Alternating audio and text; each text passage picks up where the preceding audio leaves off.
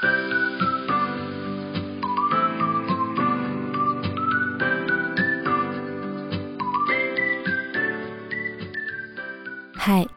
欢迎来到 R.S 的故事房。每周五晚上六点半，让我为你读一读我写过的故事。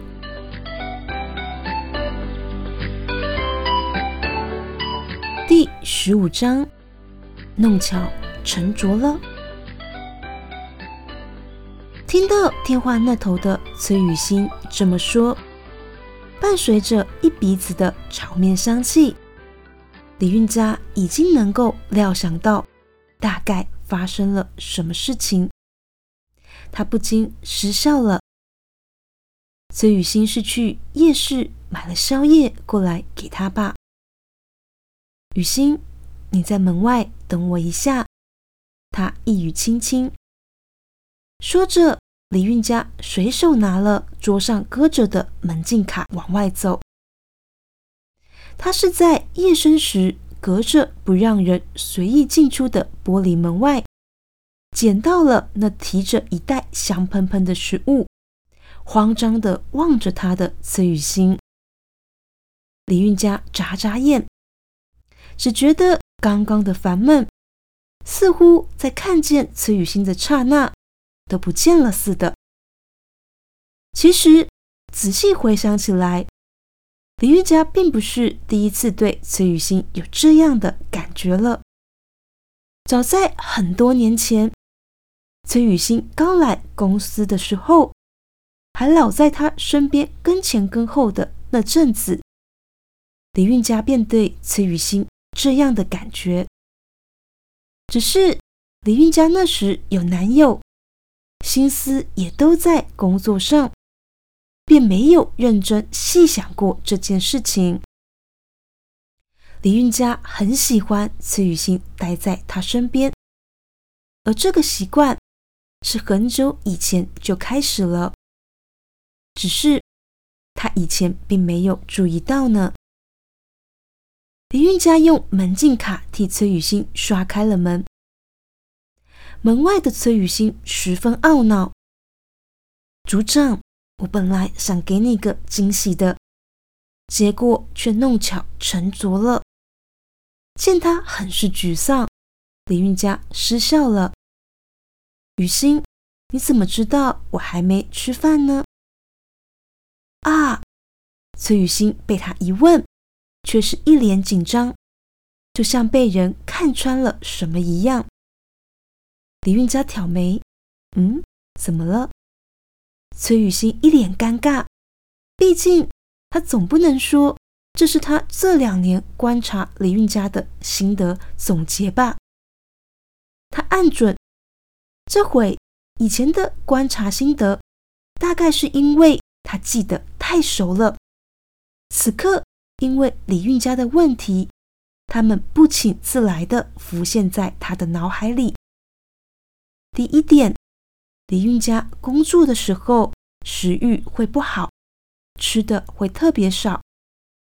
第二点，李运家不常吃甜食，比起甜食，似乎更喜欢吃咸食。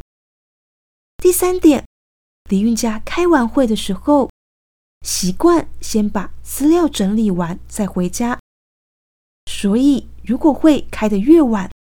他就会加班到越晚。第四点，雨欣，你在想什么呢？李运家唤他。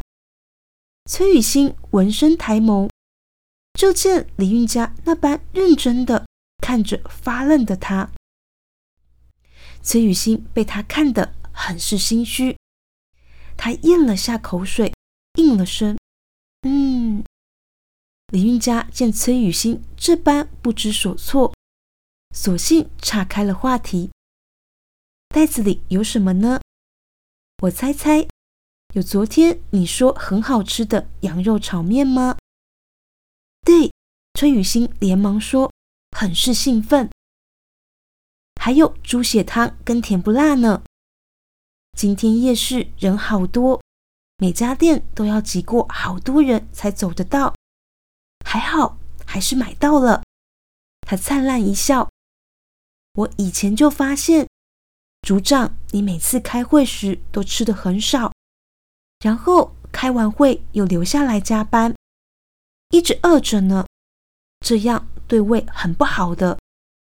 说到此处，崔雨欣突然意识到一件事，他高兴道：“太好了，现在我们在交往，我以后都可以理直气壮的来找你了。”这样以后，你每次开完会，我就可以名正言顺的过来陪你吃饭。崔雨欣说的开心，压根没注意到自己在说些什么呢。他是等到终于说完的时候，才注意到林玉佳的沉默。竹杖，崔雨欣喃喃，眨眨眼，嗯，我是不是说错话了啊？李运家摇摇头，不，不是。他淡淡一笑，嗯，雨欣，你说对了。我每次碰上开会，的确是没有心情吃饭呢。崔雨欣是到这个时候才意识到自己刚刚说溜嘴了，他一脸紧张。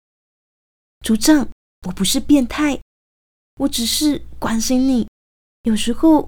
就会特别注意到一些。嗯，我知道。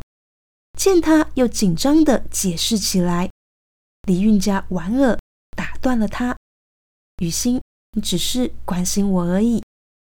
对我只是关心你，关心的比较多一点。”崔雨欣连忙说：“他正说着呢，李运家却是揉揉他的发，冷不防的打断他。”对，雨欣，你只是个关心我的小变态而已。组长，崔雨欣瞪大眼喃喃，可要崩溃的跳脚了。就见李运家一脸淡定的看着他，仿佛觉得他慌张的反应煞是可爱似的。嗯，你想要解释什么呢？面对他的崩溃，李运家又挑眉。是知道李运家在逗弄自己呢，但被他逗弄的可是无计可施啊！弃械投降的崔雨欣垂下头，上气的他一脸无奈的望着袋子里的食物，岔开了话题：“组长，我们进去吃东西吧，他们都要冷了，你的胃也要饿坏了。”好，唇瓣带笑。李运家是放过了他，而当两个人就要往李运家的办公室走去的时候，忽然崔雨欣的手心却是一暖。他低眉，发现李运家不知道什么时候牵住了他的手，好像忘了这里是公司一样。但他们这样真的没问题吗？